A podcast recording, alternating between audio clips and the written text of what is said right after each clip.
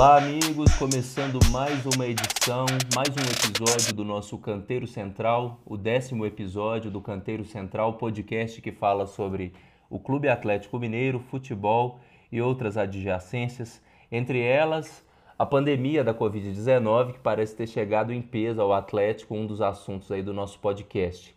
Eu estou aqui novamente com os meus amigos Leandro Silveira e Rodrigo Freitas e juntos a gente vai comentar sobre esses vários assuntos e principalmente sobre a derrota do Galo no jogo atrasado, o jogo fantasma, o jogo que não aconteceu no Mineirão ontem à noite, 2 a 0 para o Atlético Paranaense, o Atlético do Paraguai. E aí, Leandro, o que você destaca? Pode ser destaque negativo, por favor, desse Galo, dessa derrota amarga de ontem à noite. Salve, salve Gustavo, salve Rodrigo. Partida lamentável do Atlético ontem, atuação muito ruim num contexto muito ruim, né? Torcida com dificuldade de assistir o jogo, o time no meio da, da pandemia, afetado por um surto do coronavírus. Se o jogo não passou na TV, a gente pode considerar que não valeu, que não teve, que o Galo só vai fazer 37 jogos no campeonato, talvez fosse melhor, né? Muito bem, Leandro, de acordo. Nesses tempos em que tudo é muito mediatizado e televisionado, é, chega a ser estranho uma partida que a gente não tenha esse acesso né, em tempos de pay-per-view e toda essa parafernália tecnológica e possibilidades. Rodrigo, o que foi que você achou aí desse Galo caindo novamente em Belo Horizonte para o Atlético Paranaense que insiste em nos maltratar? Salve Gustavo, salve Leandro, prazer estar aqui novamente com vocês, né? Você sente quando a situação não tá boa, é que essa voz desanimada do Leandro, né, entregando os pontos, parecendo, não, muita animação, que ontem o jogo que aconteceu em BH, o jogo de verdade, o Acredita América, passou pelo Internacional, né? Então, o jogo que teve na TV foi esse, então a gente vai comentar sobre esse jogo mesmo, né? Que o jogo do Galo praticamente não existiu, né? Disseram que abriram o Mineirão ontem que a água saísse do campo, né, de tanta chuva que caiu em BH. Aí, quando perceberam, falaram que tinham dois atléticos jogando lá no, no Gigante da Pampulha, né?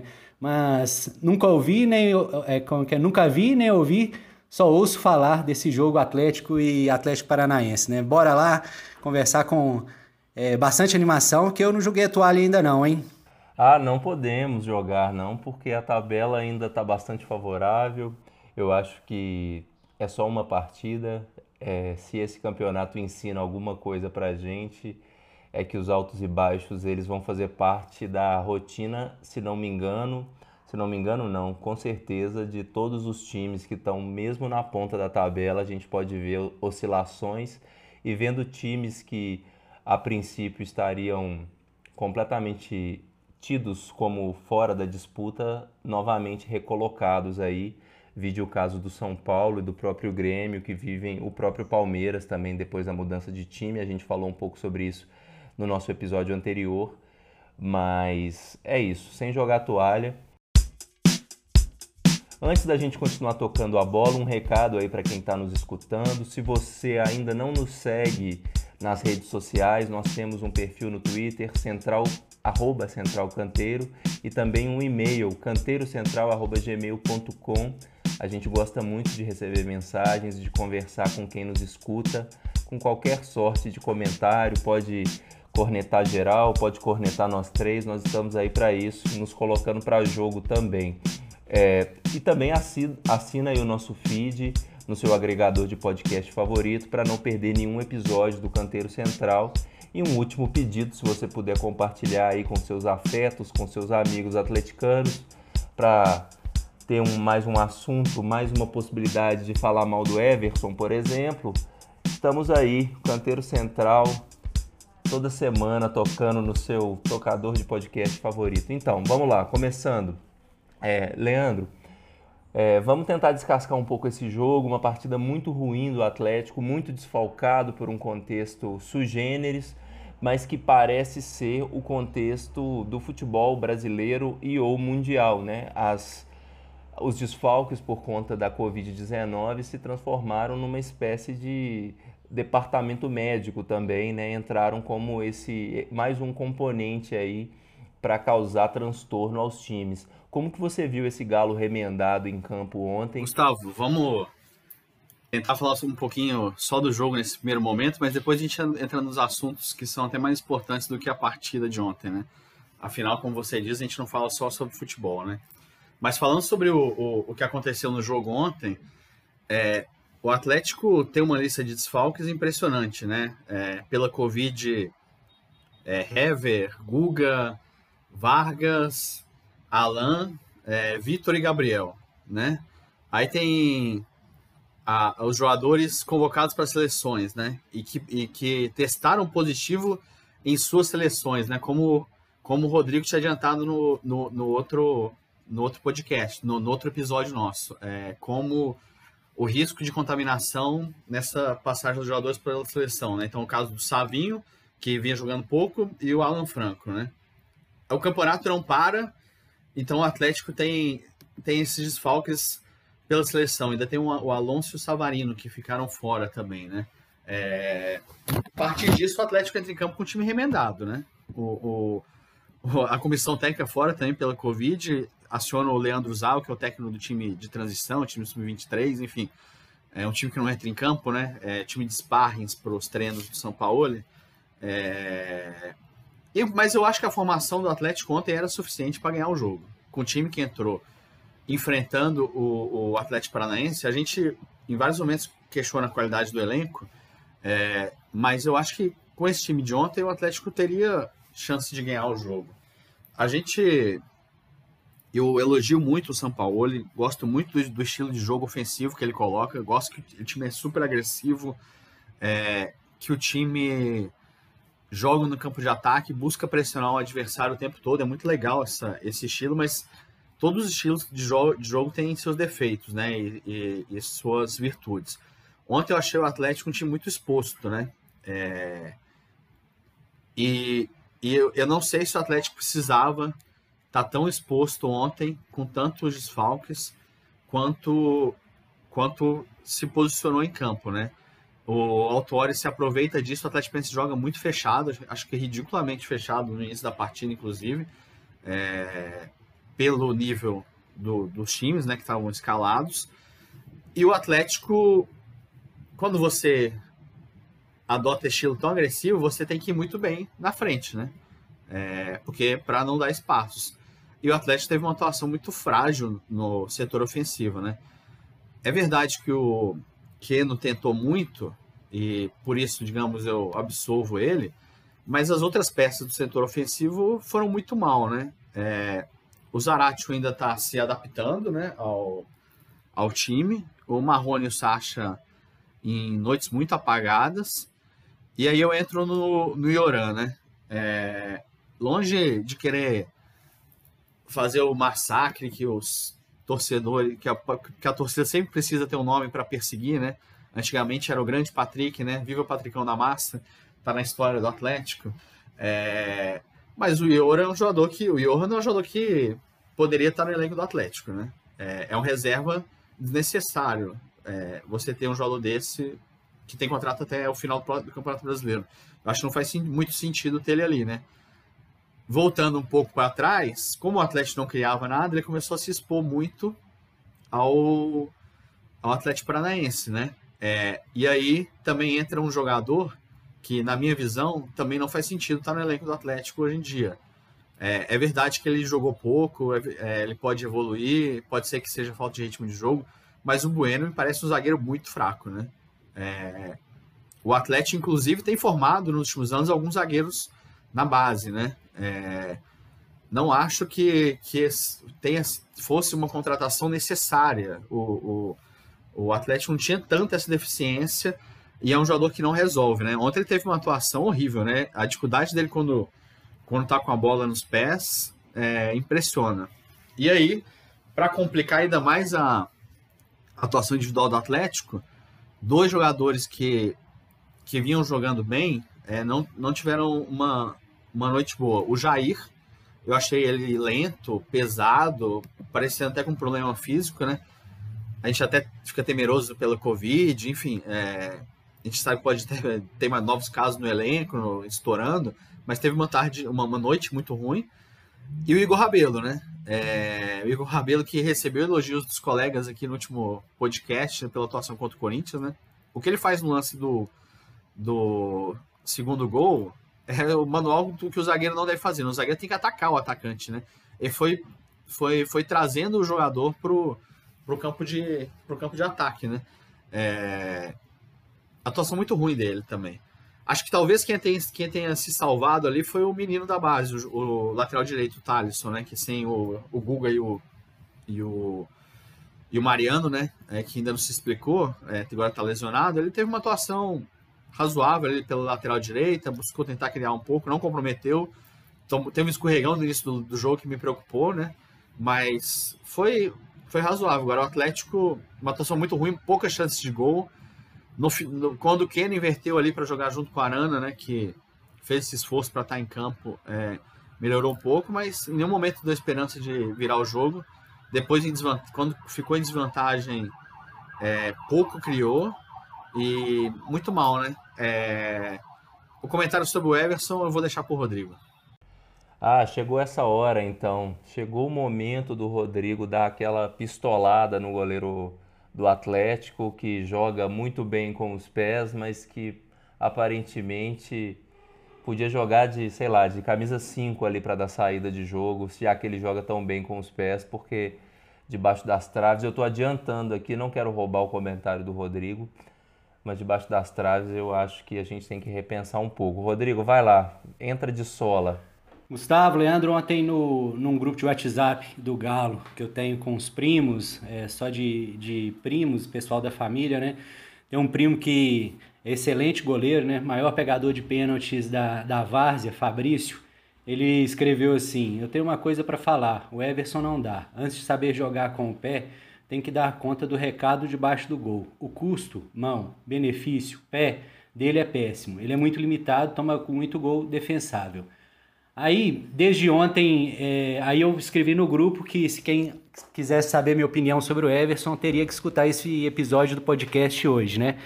E eu não vou é, responder usando apenas palavras minhas, vou de Zequete.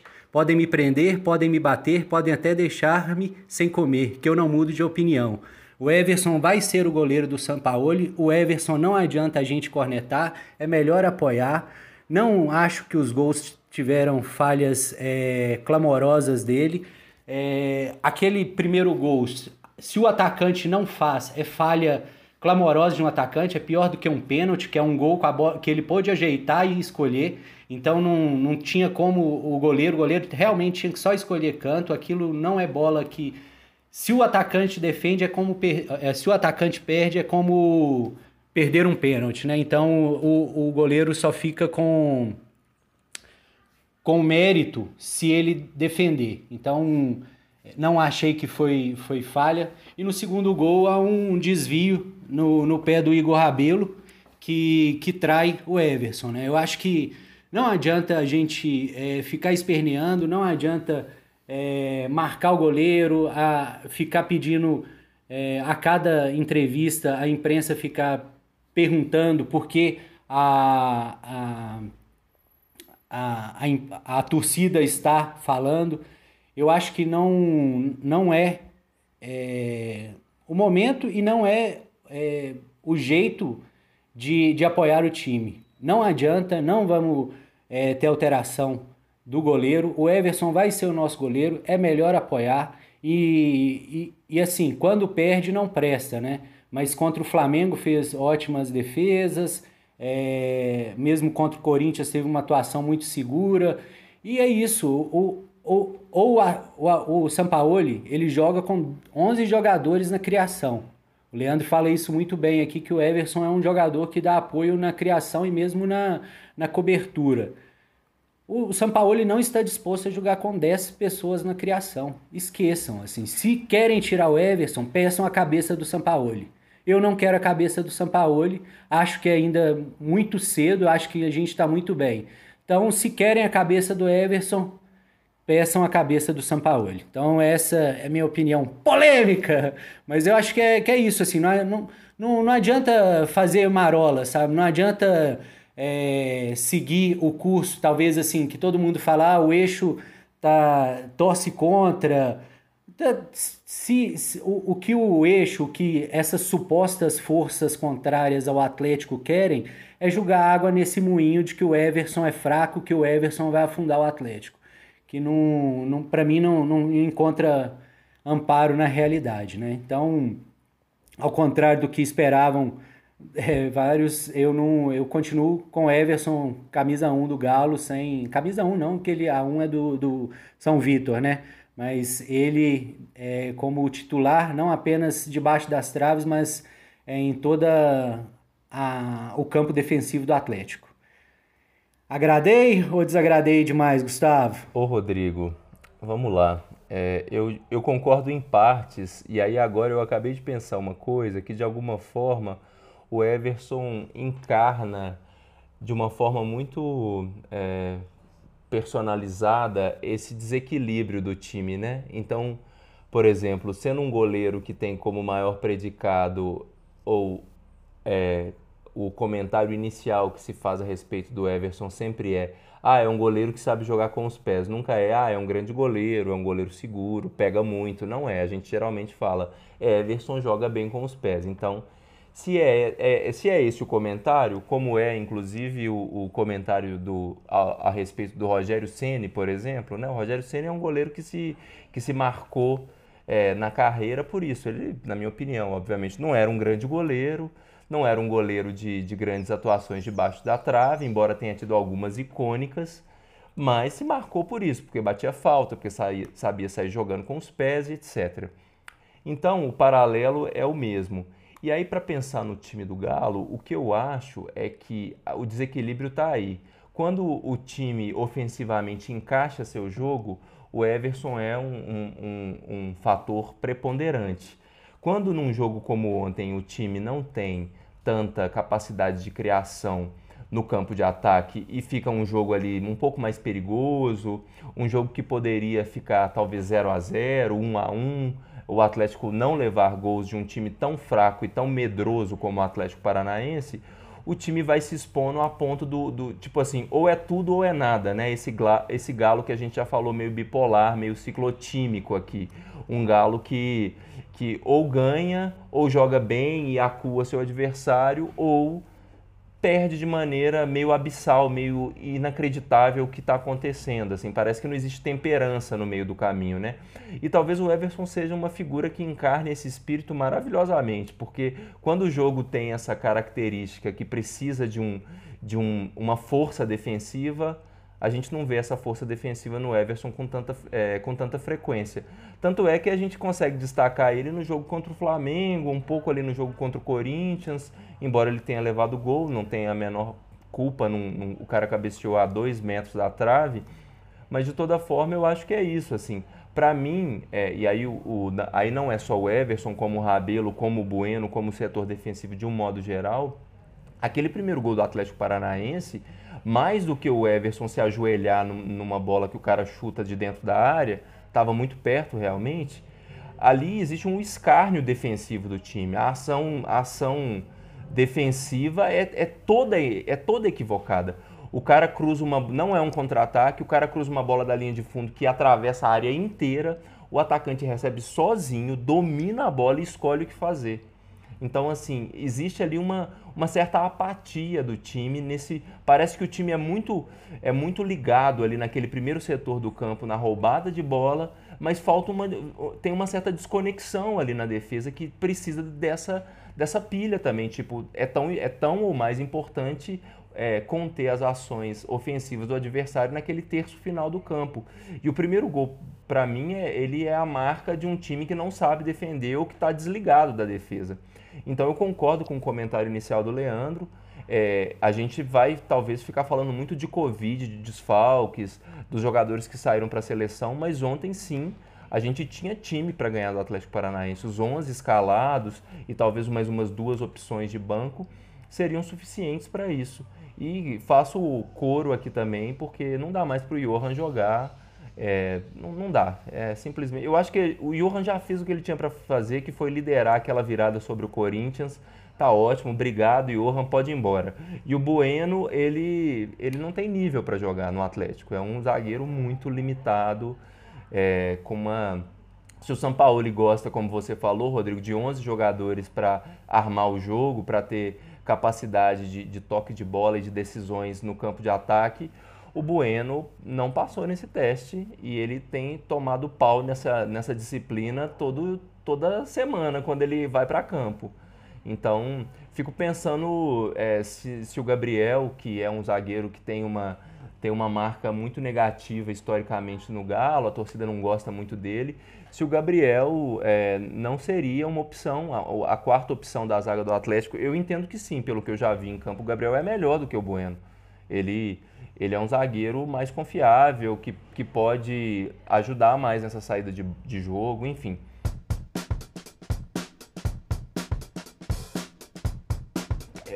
Um personagem aí, um, um, que paira, uma sombra que paira aí sobre o CT, a cidade do Galo, são esses infectados pela Covid-19. É, existe um bastidor aí que diz que um potencial é, momento de, de disseminação do vírus foi uma festa feita aí pela, pela cúpula, comissão técnica do Galo. E aí, com essa participação massiva, nós tivemos esse, esse efeito devastador aí de várias contaminações num período muito curto. Qual, qual, como enxergar a Covid no contexto do Galo e do campeonato e do Brasil? Como que você vê esse acontecimento que parece que vai seguir impactando não só os times, como a vida de nós como um todo? Gustavo, é... primeiro, gratidão a gente a gente não pode deixar de citar, né? Um salve, aos, eu esqueci, um salve aos amigos da Galo USA, né? Que permitiu que a gente assistisse o jogo de ontem, né? Não vamos esquecer disso.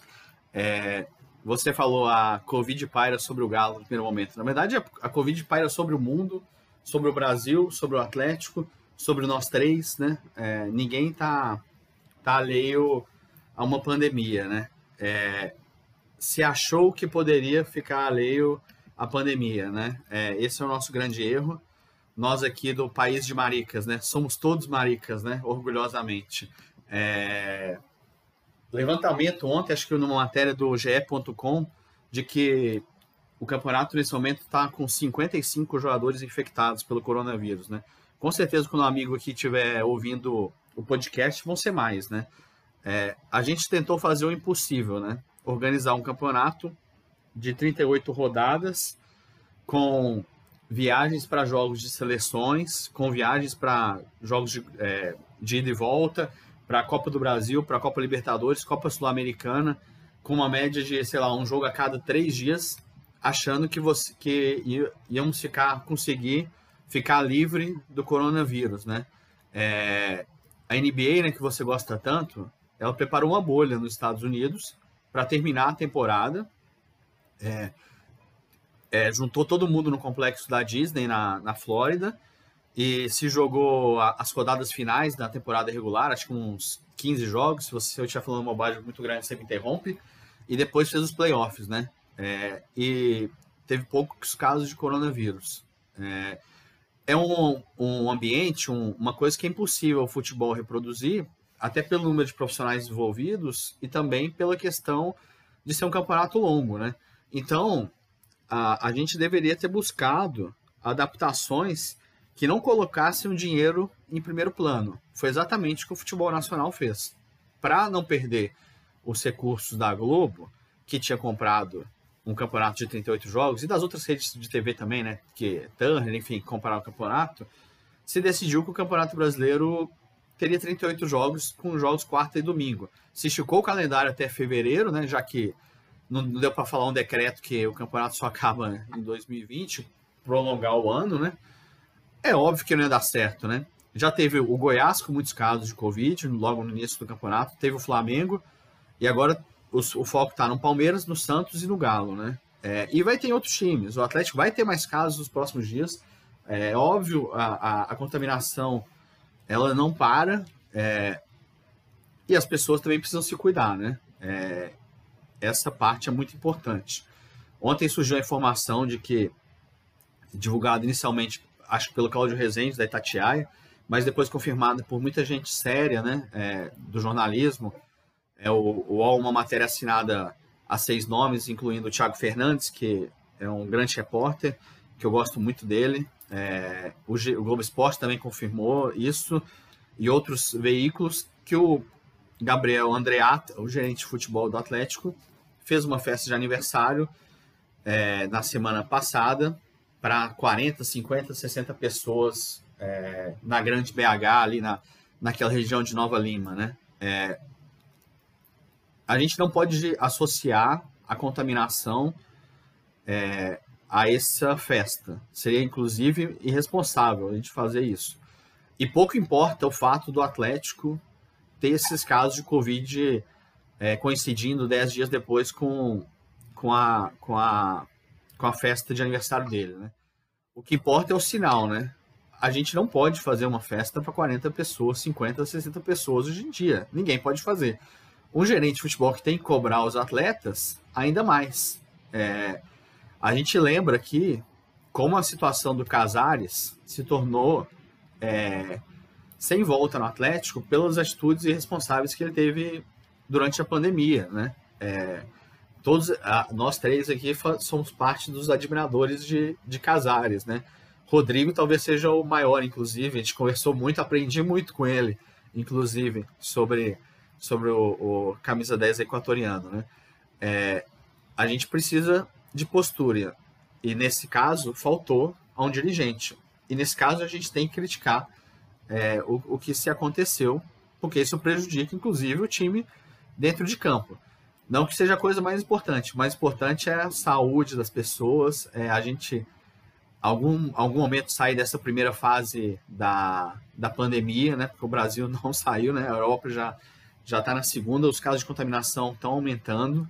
É, passar o sinal. O futebol também tem que saber passar os sinais corretos, né? O futebol voltou muito cedo, futebol errou de voltar com um campeonato tão longo e as coisas estão acontecendo, não tem milagre, né? É, é, é só um reflexo das medidas erradas, tanto do coletivo quanto das pessoas que não conseguem pensar coletivamente, né? Eu acho que o resultado está aí. É isso. Ô Rodrigo, chega, chega aqui nessa conversa, me fala um pouco como você vê esse contexto, que obviamente, como o Leandro fala, ele extrapola o Atlético, mas de alguma forma todos, todos não, mas vários componentes da relação do Brasil, do brasileiro, com a, essa pandemia, né, desde o negacionismo à irresponsabilidade e as algumas medidas que não foram tomadas ou foram tomadas de maneira é, equivocada, estão aí presentes talvez nesse pequeno microcosmo das contaminações do galo aí agora em novembro. Como que você viu essa história? O que, que você acha que a gente pode esperar é, daqui para frente, o, o que esperar? É, você acha que isso vai se transformar numa coisa corriqueira no contexto desse campeonato brasileiro ou das, das disputas aí do futebol brasileiro em 2020, 2021? Gustavo, é, muito se falou que o, que o campeonato brasileiro voltou cedo e tudo. Até em certo aspecto voltou, né? Porque ele voltou numa, numa, numa, num momento que, que a curva estava ascendente. Mas no momento de curva ascendente, houve um controle até bacana, assim, se você for pensar no, no início, né? Você tem ali, logo no início do campeonato, casos na Série A, é, com o Goiás, né? Que até tem um jogo adiado com o São Paulo logo na, na primeira rodada, se não me engano. A gente tem depois, o, na Série B, tem vários casos. Consegue uma estabilizada, parece que os protocolos foram seguidos de, de maneira é, bacana. Só que aí parece que há um mês, mais ou menos, assim, ali por volta, após o feriado do Dia das Crianças, talvez, ali no 12 de outubro, é, suspenderam a pandemia no Brasil, sabe? Para que acontecesse as, as eleições, para que é, quem estivesse governando não precisasse ficar respondendo sobre números de morte a cada, a cada semana, para que deputados não pudessem, pudessem apoiar sem ter nenhum problema, para que pudesse se aglomerar. Então a gente suspendeu a pandemia é, por, por um mês, né? Então, São Paulo, Rio de Janeiro e Minas Gerais deixaram de atualizar dados da pandemia durante mais de uma semana. É, parece que essa normalização, por exemplo, em cidades que vão ter segundo turno, como São Paulo, só vão acontecer após o dia 30. Então, assim, fica parecendo que tem algum interesse por trás, né? algum interesse é, escondido, né? escuso né? nessa questão. Né? E, e, e a minha preocupação, inclusive, assim, é que muitos, muitas informações estejam sendo jogadas para baixo do tapete, sabe? A gente não tenha como depois verificar, porque é, esse mês ficou um apagão, né? É, quando aconteceu o caso do Flamengo, que uma dezena de jogadores, mais ou menos, é, ficou contaminada e, e teve o, o, aquele jogo com, contra o Palmeiras, que o Flamengo acho, levou uma equipe completamente desfigurada, cheia de jovens eu, desde o início, defendi o adiamento da partida, pois aquilo é, era uma, uma, uma, questão que, que, tipo, pelo espírito esportivo, sabe? Essa coisa do, da importância da, da competição, essa bobagem que não existe, mas que no fim das contas é o que nos, nos motiva a seguir acompanhando um esporte, sabe? Essa ideia da, da motivação, o espírito esportivo. É, e aí, não. O Flamengo foi julgar e aquilo ali todo, todo mundo secando, era um momento que o Flamengo estava em ascensão, então esperávamos que o Flamengo ia tomar a dianteira do campeonato logo, que não aconteceu. Aí agora acontece isso com, com o Atlético, né? Não podemos nem solicitar um adiamento de partida nem nada, porque é, quando aconteceu com o Flamengo, nos silenciamos, deixamos é, que, que prosperasse aquela irresponsabilidade, aquele, aquele momento, é, aquele, aquele jogo triste, né? E ontem, é, que a gente pode falar também que foi esse jogo triste, né, do, do, entre os dois Atléticos, né, o Galo e o Paraguaio, que se em condições normais é, a gente teria o adiamento desse jogo mais uma vez, sabe, para que o, o time estivesse minimamente preparado.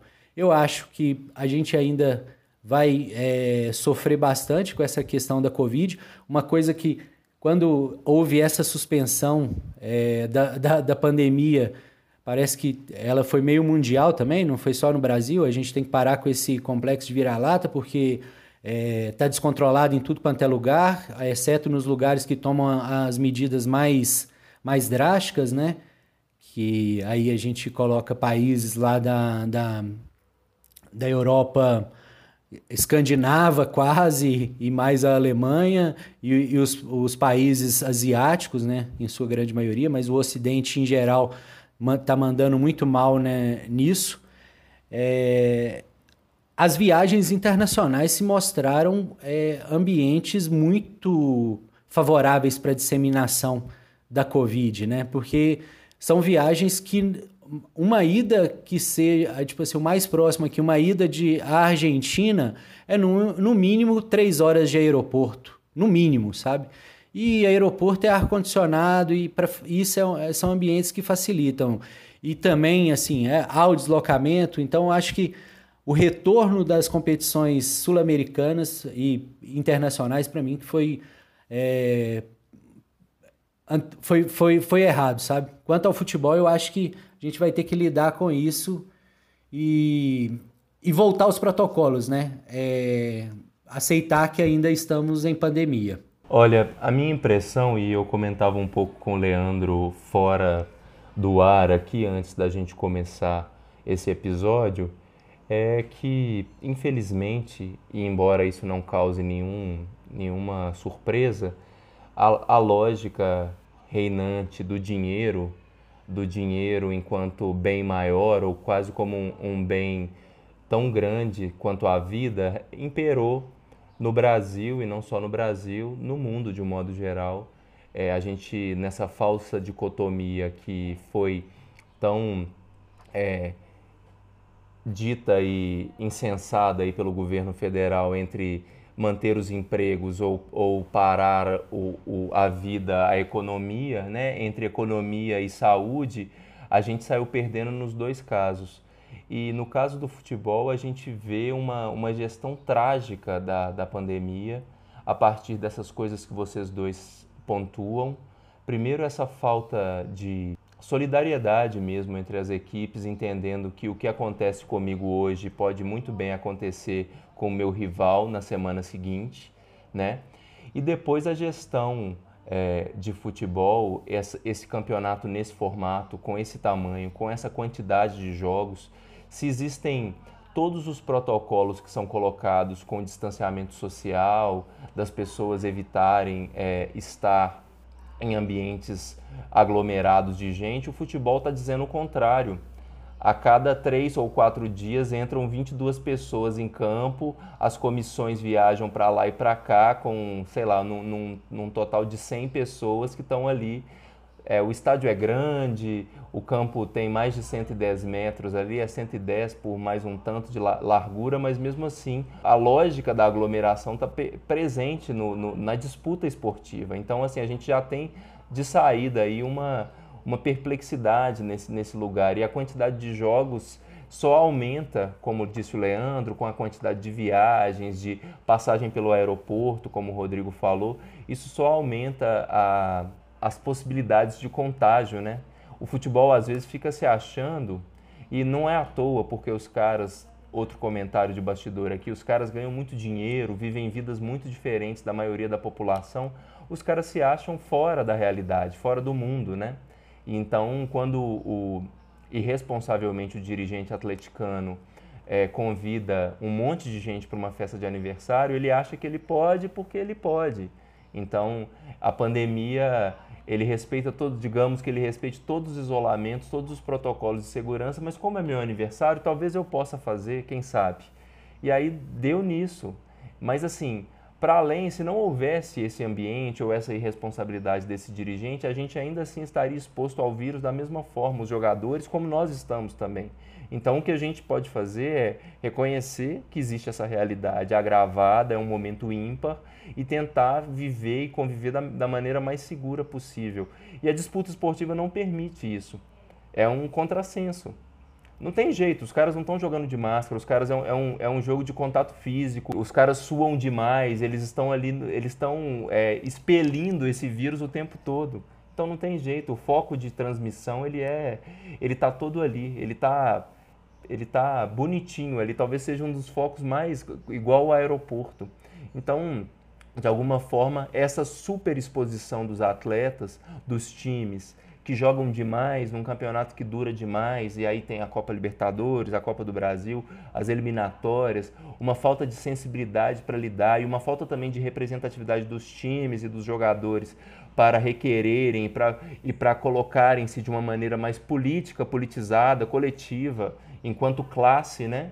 sem querer ser marxista demais, mas impossível, impossível não sê-lo, mas ter um pouquinho de, de, de, entendimento do que você representa. Né? Você ganha um milhão de reais por mês, mas você é força de trabalho também, irmão. Se o time te paga um milhão, imagina o tanto que ele está ganhando em cima de você. Então, eu acho que falta um pouco isso. Assim, existe esse descolamento da realidade que faz com que o futebol pareça é, algo fora do mundo. E na realidade não é, né? E as coisas vão se agravando tristemente o Atlético vai passar por esse momento enquanto nós no momento de, de ascensão que a gente retoma a liderança do campeonato mas por outro lado também né o, o, campeonato brasileiro não é mais importante que a vida das pessoas e que a gente superar essa essa pandemia da maneira menos trágica possível embora com os números que o Brasil apresenta seja difícil não pensar dessa forma né enfim é, eu acho que essa coisa da Covid, esses desdobramentos, eles vão permanecer durante muito tempo. Senhores, é, a gente vai até Fortaleza para jogar contra o Ceará, que nos deu muito trabalho aí no primeiro turno, um jogo bastante difícil. Um dos jogos que o Galo, um dos poucos jogos que o Galo conseguiu ganhar é, sem fazer uma grande atuação, 2 a 0 com dois gols do Marrone, salvo engano. Como que vocês imaginam que o Galo vai voltar a campo? Como que ficam os ânimos aí? Como que o Galo vai a campo, Leandro, na, no domingo? Gustavo, difícil fazer muita previsão sobre esse jogo de domingo, é, porque tá um, tá um pouco distante. É, por causa da Covid, né? A gente não sabe exatamente o que vai acontecer com o Atlético até lá. É, a gente cometeu um grande erro, a sociedade está cometendo um grande erro com a, com a Covid, o mundo do futebol, ao tratar ela como uma lesão, né? Então, como tinha lesão muscular na coxa, é, não sei o que no joelho, é, agora a Covid virou uma lesão, né? Só que uma lesão completamente descontrolada, né? A gente não tem ideia de qual vai ser o time que vai entrar em campo. Imagino que Savarino e Alonso voltem é, para o time e que deem uma força, principalmente o Alonso, porque nesse último jogo achei que a transição entre defesa e ataque ficou muito ruim. É, e o Savarino é mais uma opção pelas pontas, é, pensando que o Marrone não responde muito bem último, em média, né? Apesar de ter ido bem contra o Corinthians. É, a gente espera um time mais forte para jogar contra o Ceará, mais difícil falar. Principalmente porque eu, eu acho que tende a ter mais desfalques por causa da, da Covid. A gente lamenta porque, pensando só no aspecto futebol, é, era um momento do Atlético emplacar uma sequência de jogos mais tranquilos, conseguir bons resultados, é, para abrir uma, uma vantagem em relação ao São Paulo, que vem muito embalado e tem três jogos a menos, né? E só dois pontos. Ou seja, são Paulo ganhou três jogos, que é difícil, claro, mas é, ele abriria é, sete pontos para o Atlético. Acontece, né? Se eu errei a conta, vocês me corrijam. É, a gente já viu o Atlético ficando para trás na briga pelo título do campeonato e sabe como é difícil correr atrás. Não é para desanimar, não. O Rodrigo falou que eu estava com a voz muito desanimada no início, talvez tivesse mesmo. É, mas o momento para o Atlético era de mais tranquilidade, né? Só que na roleta russa do coronavírus, o Atlético foi atingido da vez. Mas vamos buscar uma vitória lá contra o Ceará. Domingo às 4 horas no Castelão, Atlético enfrenta o Ceará. Rodrigo, é, para além de uma previsão aí do que você acha que esse jogo pode ser, como ele pode ser disputado, é, você quer fazer um comentário aí também a respeito da transmissão ontem ou da falta de transmissão do jogo do Galo? Vamos nessa. Gustavo, é, do jogo contra o Ceará a gente pode, pelo menos a gente vai ter é, a grande vantagem de ter TV aberta, né? Jogo às 4 horas no domingo. Há quanto tempo a gente não, não tem um jogo assim, né? Que delícia, 4 horas domingo, assim, depois almoçar, tirar aquela soneca e depois acordar para passar um pouco de raiva com o Galo, mas confiando numa vitória, né? É, o, o, eu acho assim, a gente deve ter a volta tanto do Savarino quanto do, do Alonso, né? É engraçado que no, no início da, da, desse episódio a gente falou, vocês principalmente citaram que o, que o Bueno é um zagueiro muito fraco, né? Aí fui dar uma pesquisada. O empresário do Bueno é o mesmo empresário do Alonso, né? Isso não quer dizer nada, é, mas só, só vale como, como informação. É, o Alonso tem podendo voltar no, no, domingo já vai fazer uma diferença, né? Que o, o, é que zagueiro tem uma, uma característica, eu avalio assim, né? Pode ser meu, é meu modo de ver jogo assim, que tem um segundo zagueiro que ele depende muito do, do desempenho do primeiro, né? O, o Hever, quando ele tem um zagueiro hum, é, maior do que ele, a, julgando com ele, ele é mais responsável, ele consegue é, cumprir as ordens. Quando o Hever tem que dar o direcionamento, o, o time se perde, né? Então, assim, num, o, e o Igor Rabelo me parece é, ser com, como o Hever, né? O Hever, o grande momento dele foi com o Leonardo Silva, né? Aqui, ali em 2013, 2014, né? Principalmente 2013, em que o Leonardo Silva era essa referência e, e o Hever o escutava. E aí agora com o Alonso, todos os dois crescem muito, né? Então, é, essa expectativa que com o Alonso a gente tenha mais solidez defensiva. Um comentário que eu queria fazer assim, é que é essa questão de que é, o, o, a quebra do monopólio da Globo, como que, tipo, talvez é, as pessoas não estejam percebendo como que o futebol pode estar perdendo espaço para outras formas de entretenimento, assim. E quando isso começa, então assim, o que a Globo deixa de pagar provavelmente não será pago por outra empresa no mesmo valor, porque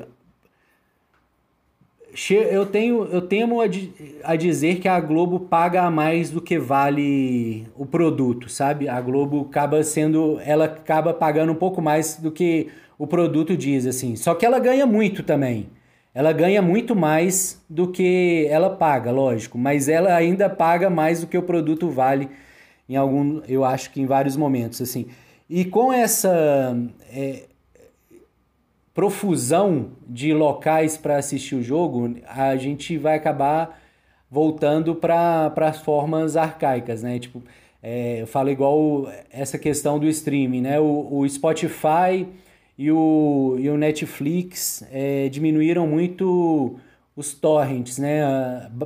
Piratear, baixar, baixar as coisas na internet, né? Agora com esse tanto de streaming, provavelmente muita gente vai voltar aos torrents, né? Que ali você consegue baixar tudo é, que você precisa. Não estou incentivando práticas ilegais, mas isso é um comportamento, assim, porque ninguém tem grana para pagar para assistir todos esses streams e ninguém tem grana para pagar para assistir todos esses canais então, assim, com um pouquinho de criatividade, todo mundo vai conseguir assistir o, os jogos, né? Então, que sejam com os colegas da Galo Estados Unidos, um abraço e obrigado, sejam pelos canais mexicanos, argentinos. Então, assim, como que é, essa a quebra do monopólio pelo, pela quebra do monopólio, ela não, não significa é, melhoria, sabe?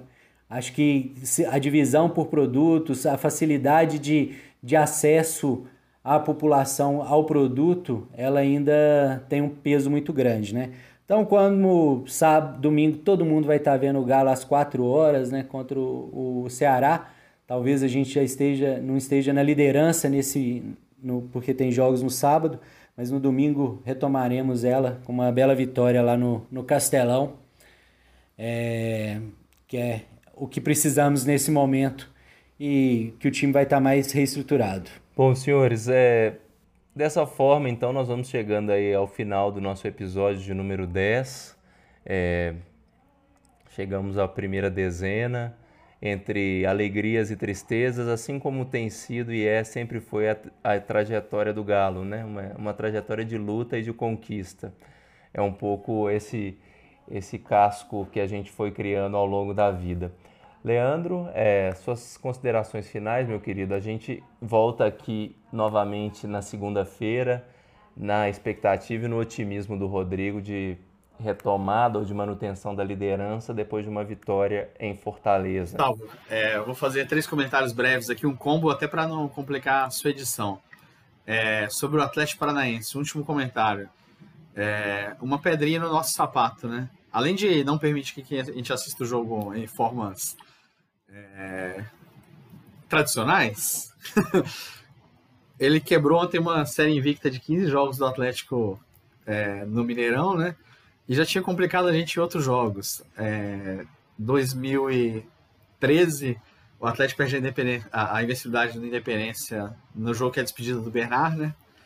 E também em 2015, num jogo muito doloroso, o Atlético perde por 1x0 para o Atlético Paranaense, no momento que o Corinthians começa a disparar na liderança do campeonato, com uma arbitragem muito estranha que causou uma revolta enorme naquela noite no Independência. Eu acho que o Rodrigo estava comigo lá, hein? Não tenho certeza. É... Mas, e agora, esse último resultado. Né? Vamos ver se a gente dá o troco lá no, no Atlético Paranaense em, na Arena da Baixada daqui a algumas semanas. É... Mas também temos boas lembranças do, do Atlético Paranaense. Eu, eu, me lembro muito bem de 1996, nas quartas de final do Campeonato Brasileiro, um ano que o Atlético poderia ter sido campeão, mas parou numa portuguesa muito forte. É, o Atlético ganhou de 3 a 1 do Atlético Paranaense num jogo de ida aqui na, nas quartas de final no, no Mineirão, né? E eu não fui ao estádio, mas entrando na questão das transmissões, ouvi a narração da Itatiaia de Willy Gonzer, né? É, queria exaltar esse grande nome que me fez um pouco mais atleticano também. Ontem eu fiquei lembrando dele, com a dificuldade de assistir o jogo, né? Se eu sou atleticano um pouco por causa da influência do meu irmão e ótima influência, eu acho que eu me tornei um pouco apaixonado pelo Atlético por causa do, do Vili, né? E, uma da, e ele narra um pênalti do Reinaldo na, naquela partida. O Vili tinha uma coisa legal que ele botava o som, ou antes de gritar o gol, ele deixava o som na torcida nas cobranças de pênalti, né? E o Reinaldo parte para a bola e ele fala alguma coisa. Acho que o Reinaldo vira artilheiro do, do brasileiro naquela cobrança. Ele fala: é, Reinaldo, você quer ser artilheiro? Alguma coisa assim. E aí entra aquele som na torcida comemorando, né? A vinheta, o BG da, da Itatiaia na transmissão. E ele solta aquele grito de gol, né? Isso é muito marcante, até hoje eu lembro, né? São quase 25 anos. Acho que a magia do rádio é uma coisa maravilhosa. E viva Ville, né? Tá, tá na, na história. Sobre, é isso. E sobre a transmissão, só completando o comentário do Rodrigo, perfeito. O Atlético hoje concorre com com Barcelona, com PSG, com torcedores mirins é, em uma classe social abastada. E o futebol, como o Rodrigo disse, não concorre mais com, com o futebol. Ele concorre com a Netflix, né? concorre com, com a Amazon Prime, concorre, é, sei lá, com videogame. Por isso que o futebol deveria se unir como indústria, né? Os clubes deveriam se unir na hora de negociar. Porque eles não estão. O Atlético não concorre mais com o Flamengo, né? O Atlético concorre com, com esses gigantes. Mas é isso. Espero que, que, que o editor não fique bravo com esse comentário muito longo. E vamos lá. Vamos reagir contra o Ceará. Aliás, mais, mais um comentário pra, nesse meu combo. Para você não ficar bravo comigo. Se eu não me engano, o Atlético só fez um jogo nesse Campeonato Brasileiro até agora às 16 horas, e foi na estreia contra o Flamengo. Depois disso, o Atlético só, acho que só voltou a jogar mais uma vez às 16 horas, nessa temporada, nessa retomada, que foi o jogo do título mineiro contra, contra o Tom Benz. Aliás, um jogo, um, um título, não vou falar triste, mas um jogo sem graça, né? Mas vamos ver se a gente ganha do Ceará e segunda-feira eu, eu volto mais animado e sou empolgadão do, do podcast. Um abraço, amigos. É, Leandro, muito bem. Muitos comentários, muitos assuntos. A gente, quando o Galo perde, a gente fica meio que na periferia do jogo, porque não só porque temos outros assuntos mais interessantes, mas é porque é doloroso mesmo ficar falando sobre derrotas e a gente tem uma prática de não ficar cornetando demais os nossos jogadores e o nosso time, porque afinal de contas a gente não vai nessa altura do campeonato seguir outro caminho e virar folha a gente não vai torcer para outro time, não tem jeito. Rodrigo, meu querido, então na segunda-feira estaremos aqui de volta. Um salve final, um abraço para você. Um abraço, Gustavo, um abraço, Leandro. É, na segunda estaremos aqui. Confiança total, esperança que isso, é, essa vitória venha mesmo, né? Então eu fico na esperança e aí termino com o Zequete aqui, que na esperança que eu não pago aluguel, se eu morrer amanhã, seu doutor, estou pertinho do céu. Isso é torcer para o Galo. Então, muita confiança. Vamos ganhar. Vamos, Galo! Vamos, Galo, é isso mesmo. Bem, muito obrigado a vocês dois, meus companheiros aqui de Canteiro Central. Nós voltamos, portanto, na segunda-feira, querido ouvinte. Lembrando que você deve e pode nos seguir aí no Twitter, Central Canteiro.